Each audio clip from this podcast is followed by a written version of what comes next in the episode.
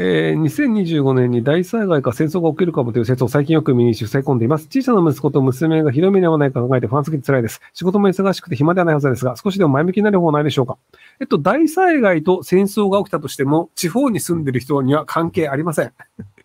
えっと、まあ、あの、沖縄とか石垣島に住んでますっていう人であれば、台湾と中国が戦争する可能性はあるよねっていうのは、アメリカの割と偉い人も言ってたりするんですよ。なんだっけな、海軍大将みたいな人。あの、その役職忘れちゃったんですけど、2028年までの間に中国の台湾侵攻はあるのではないかっていうのを主張してる人がいて、で、その可能性も結構高いよねと言われているんですよ。で、それはその、習近平さん、えっ、と、習近平さんが、その、まあ、今のところ中国あんまりうまくいってないんですよね。コロナの前までは、あの、すごくうまくいっていて、中国さすが習近平さんさすがって言われたんですけど、コロナ以降、習近平さんあんまり良くないよねって言われていて、で、その、まあ、もともとその中国の一番偉い人っていうのは人気制だったんですけど、習近平さんってその人気ぶっ飛ばしたんですよ。なので、あの、習近平さんいつまででもできるよってなると、いつまででもできるという権限を持った以上は、何か他の人だとできないような中国の歴史に残るような出来事というのをやるべきだよねというふうに考えてるっぽいんですよね。で、それが中国の歴史に残るようなでかい出来事っていうと、やっぱり台湾併合になるんですよ。あの、ワンチャイナって言われ方をするんですけど、要はその中国と台湾っていうのは分かれているんですけども、これは一つの国なんだから、一個の国にすべきだよね。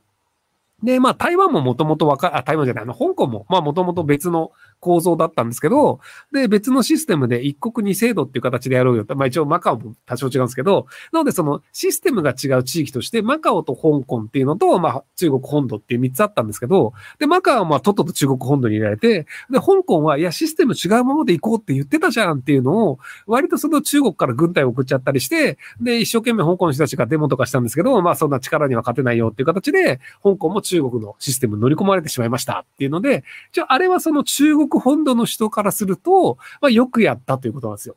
で、次に最後の目の上の単行部というのが台湾なんですよ。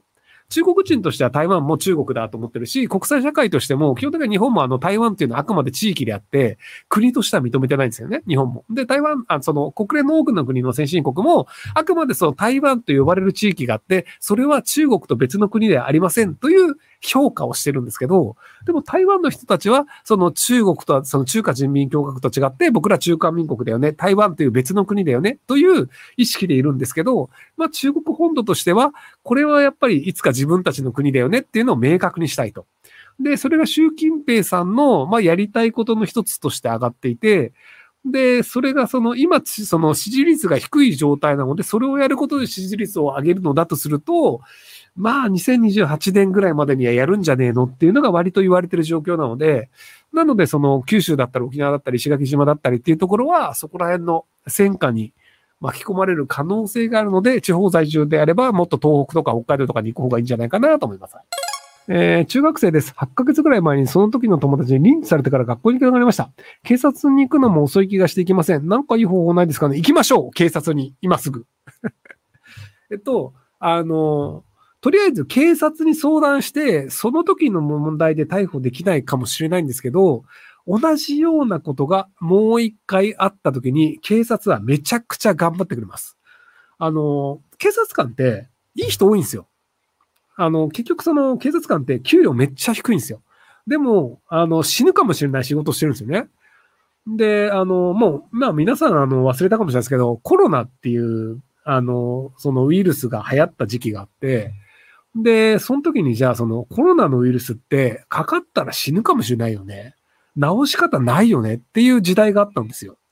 で、ワクチンとかもない時代ももうかかったら死ぬよねっていう時代だったんですけど、あの、警察官の人って、あの、手取りで30万円もないのに、その頭のおかしい人たちと接触して、そいつを捕まえて、羽交い締めにして、留置場に入れたりとか、頭のおかしな人と、ずっとこう、叫び続ける頭のおかしな人の相手にするみたいなことを、その手取りで30万ない中やってたんですよ。ワンチャン死ぬんすよ。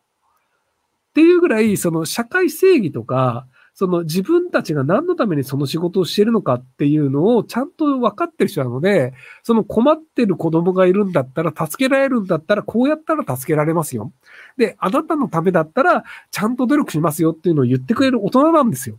なので、あの、警察官にその、問題を解決しれな、その、まあ、8ヶ月前なので証拠がないから難しいよねってなるかもしれないですけど、でもあなたのために努力をしてくれる大人というのが、ちゃんと存在するよねっていうのはきちんとわかると思うので、なのでじゃあ、もしもう一回いじめられるようなことがあったら、今度は診断書を取れば証拠になるから、なのでその時はすぐに来てね、相談してね、みたいな形で、ちゃんと相談相手として覚えてもらえると思うので、なので今すぐ警察に行った方がいいんじゃないかなと思います。はい。あの、生活安全課に行ってください。えひろきさんが時事の情報収集するサイトは何ですか？別に決まってないですけど、普通にニュースサイト見てます。